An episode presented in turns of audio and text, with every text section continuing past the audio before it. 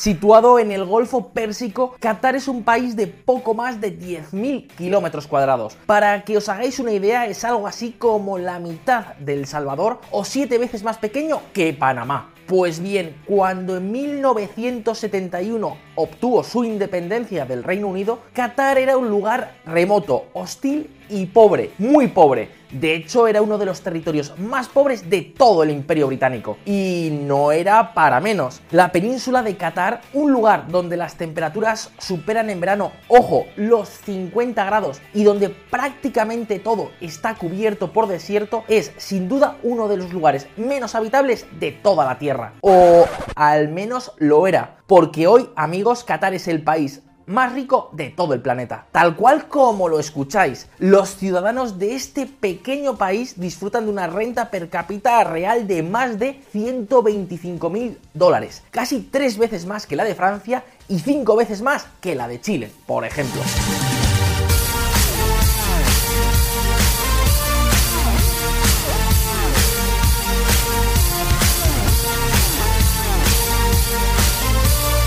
El que un día fue un país prácticamente despoblado. Un país que apenas lograba subsistir con la pesca es hoy una especie de caja fuerte del tío Gilito en España o del tío rico en Latinoamérica.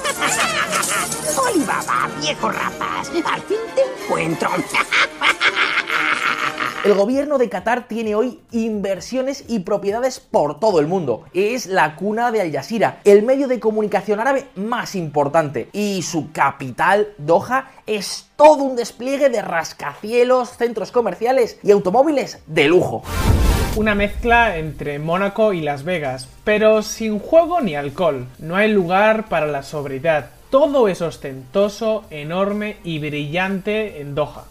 Durante todo este proceso de cambio, Qatar ha pasado de ser un oscuro refugio para fundamentalistas islámicos que incluso en la mismísima Arabia Saudita se consideraban radicales a ser hoy tal vez el país más abierto de todo el Oriente Medio.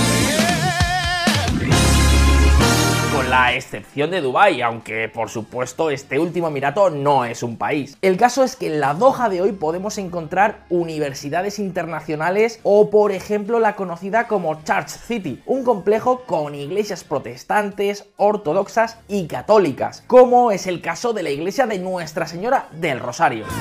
6.000 personas abarrotaron nueva iglesia en Qatar para su consagración. Llegados a este punto creo que está clara la pregunta que podemos hacernos. ¿Cómo ha conseguido Qatar semejante transformación? Veámoslo. La bendición del gas natural licuado. En otros vídeos hemos visto algunas claves de por qué muchos países son tan ricos. Pues bien, en el caso de Qatar, digamos que las claves son mucho más simples y se resumen en dos elementos, petróleo y sobre todo gas natural, muchísimo gas natural. Sí, así es, decepcionado, pues esperad un momento porque la historia tiene su miga. En la década de los 40 se descubrieron los primeros yacimientos de petróleo catarí. Cuando este comenzó a explotarse seriamente allá por los 60, las cosas en este país tan pobre por aquel entonces comenzaron a mejorar, pero no tanto. Lo cierto, amigos, es que no fue hasta inicios de los 70 cuando la SEL descubrió el gran tesoro de este país, el Campo Norte, el mayor yacimiento de gas natural del mundo. Claro que por aquel entonces el gas natural no valía mucho. Sí, me explico, por aquel entonces el gas solo podía ser transportado por gasoductos, por tuberías, y Qatar estaba demasiado lejos de cualquier lugar que pudiera consumir este recurso. Así que, bueno, ¿cómo decirlo? Digamos que la propia Shell se olvidó rápido de este descubrimiento. Pero las cosas no siempre iban a ser así, para nada. En 1995 el antiguo emir Hamad bin Khalifa Al Thani, que por cierto abdicó hace relativamente poco, en 2013, dio un golpe de estado aprovechando que su padre estaba de viaje en Suiza. Pues bien, Hamad bin Khalifa Al Thani llegó al poder con una idea muy clara. El futuro de Qatar pasaba por el gas. Había que explotar esas inmensas reservas. Y dicho y hecho. El nuevo emir apostó muy fuerte por una tecnología que por aquel entonces no estaba ni muy desarrollada ni muy extendida. La licuefacción, es decir, la capacidad de llevar el gas natural a una forma líquida, para poder así transportarlo como si de petróleo se tratase en grandes barcos. Para ello, amigos, hay que enfriar y mantener el gas a una temperatura de 161 grados bajo cero. Casi nada. Pues bien, el Qatar del nuevo Emir decidió precisamente invertir enormes cantidades de recursos en impulsar el desarrollo de esta tecnología y poder usarla a gran escala. Gracias a ello, Qatar está hoy en la vanguardia y es el mayor exportador mundial de gas natural licuado.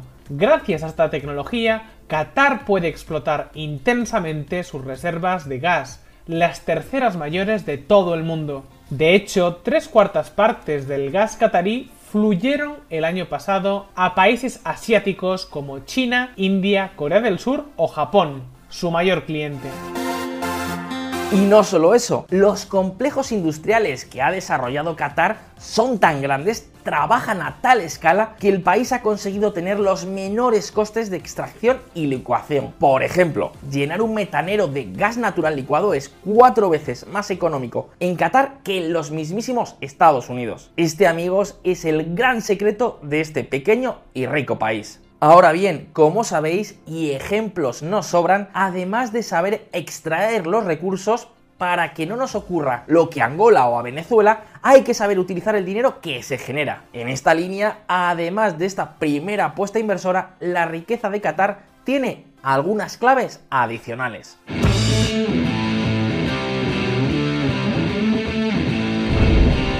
Qatar Power desde que Hamad bin Khalifa Al Thani llegó al poder en 1995, las cosas han cambiado mucho. En sus 18 años amigos al frente del país, la población de Qatar se multiplicó por 4, al tiempo que se convirtió en el país más rico del planeta. Vamos, que a este Mir le sobran motivos para sacar pecho. Pero sigamos. El caso es que Qatar comenzó a generar muchísimos recursos económicos. ¿Y qué pensáis que hacen con todos ellos? Pues a pesar de lo que nos pudiera parecer, fundamentalmente los han invertido dentro y fuera del país. Así es, Qatar ha constituido la Autoridad de Inversiones de Qatar, un gran fondo para invertir dinero por todo el mundo. Se le conoce como Qatar Power porque amigos, este fondo cuenta con más de 330 mil millones de dólares. Ojo porque la población de Qatar es de algo menos de 3 millones de habitantes, pero de estos apenas unos 300.000 son ciudadanos son cataríes, así que echad cuentas de a cuánto sale cada uno. Sí, a más de un millón. Pues bien, el caso es que este gran fondo tiene propiedades por todo el mundo. Por ejemplo, en 2016 Qatar fue el cuarto mayor inversor en oficinas en todo Estados Unidos. Tan solo en Manhattan ha invertido en los dos últimos años 5.000 millones de dólares en proyectos inmobiliarios, incluida la compra de una parte del Empire State Building. En Londres, gran parte de la City pertenece a este país. De hecho, en la capital británica es posible vivir, trabajar, comprar y alojarse exclusivamente en propiedades de Qatar. Oficinas, apartamentos, hoteles y también tiene participaciones muy importantes en muchas multinacionales muy conocidas. Por citar solo unos pocos ejemplos, Qatar es uno de los mayores accionistas de empresas como Volkswagen, Iberdrola, Berkeley, Tiffany, Shell o incluso el gigante Rosneft la empresa petrolera del gobierno ruso. En el siguiente gráfico podéis ver cómo a medida que la producción de gas y petróleo se ha incrementado, también ha crecido la inversión del país en el extranjero. Y por supuesto, también dentro del propio Qatar se están invirtiendo grandes cantidades de recursos. Decenas de miles de millones para autopistas, puertos, aeropuertos, centros de investigación, centros financieros, etcétera, etcétera. El objetivo, que el día de mañana estas inversiones sean capaces de suplir los ingresos del petróleo y el gas natural. Claro que hasta que este gran negocio se termine, aún queda mucho. No hay ningún analista que pueda decir ¿Cuándo va a caer la demanda de gas? Para el petróleo hay gente que ve el pico de demanda en 2030, otros en 2042, pero para el gas la demanda está constantemente en crecimiento. Puede amigos que esta vocación por invertir y no gastar el dinero generado por los recursos naturales sea una de las grandes diferencias con otros países también muy ricos en recursos naturales. Es fácil gastar, pero hay que pensar en el futuro, ¿no os parece? Por la independencia efectiva. Cuando Hamad bin Khalifa al Thani llegó al poder, también tenía otra idea muy clara. Qatar debía ganar peso internacional. Veréis, durante años Qatar fue controlada de facto por Arabia Saudita y el nuevo emir no se quitaba de la cabeza la invasión de Kuwait por parte de Irak. Si Qatar quería sobrevivir necesitaba ganar entidad propia, peso internacional. De otra forma, cualquier conflicto con Riyadh podría acabar con la independencia del país. Además, ahora sí, el gas natural podía pagar las facturas.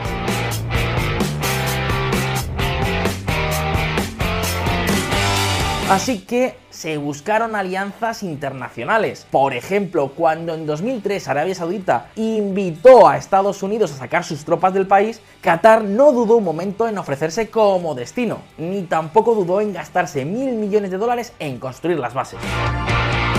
Hoy, más de 10.000 soldados estadounidenses están en el país, la mayor base de operaciones de la gran potencia norteamericana en la región podemos decir que Qatar contrató la mejor póliza de seguros.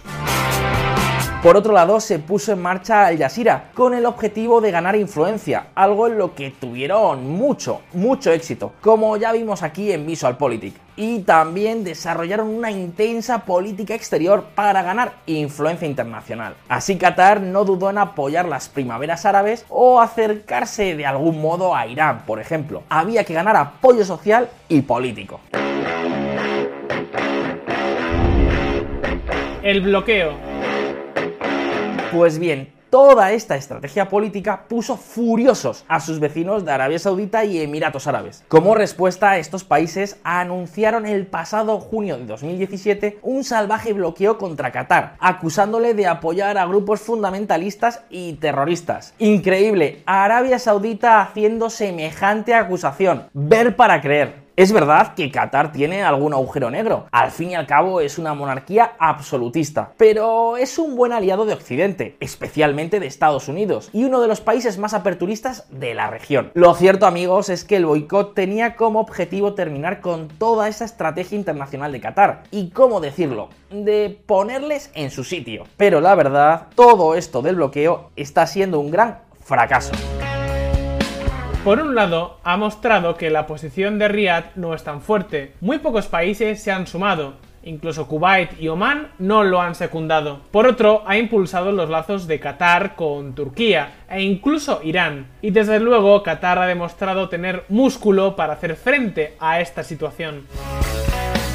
Es más, Qatar ha anunciado que acelerará algunos planes de apertura, por ejemplo para atraer inversiones extranjeras o para hacer más fácil obtener la residencia permanente. Pero de todo esto hablaremos en otro vídeo. Eso sí, para terminar aclaremos una cuestión. Qatar tiene muchos puntos negros, las condiciones laborales de muchos de los trabajadores de países pobres, la situación de la mujer o por supuesto la falta de democracia. Y además el modelo aún tiene que demostrar que puede funcionar sin el gobierno, porque a diferencia de Dubai, aquí el protagonismo no lo ha tenido la iniciativa privada, sino la pública. Entre otras cosas, por esto, Dubai sigue por encima en casi todos los parámetros. Pero amigos, no sería justo no reconocer otros avances y puntos fuertes, como el ahorro y la inversión productiva o la apertura. En fin, turno para ti. ¿Quién crees que ganará el pulso entre los países del Golfo? ¿Lo ganará Arabia Saudita o lo ganará Qatar? Déjanos tu respuesta en los comentarios y también en esta encuesta. Si te ha gustado el vídeo, dale a like y suscríbete a Visualpolitik si aún no lo has hecho. Un saludo y hasta la próxima.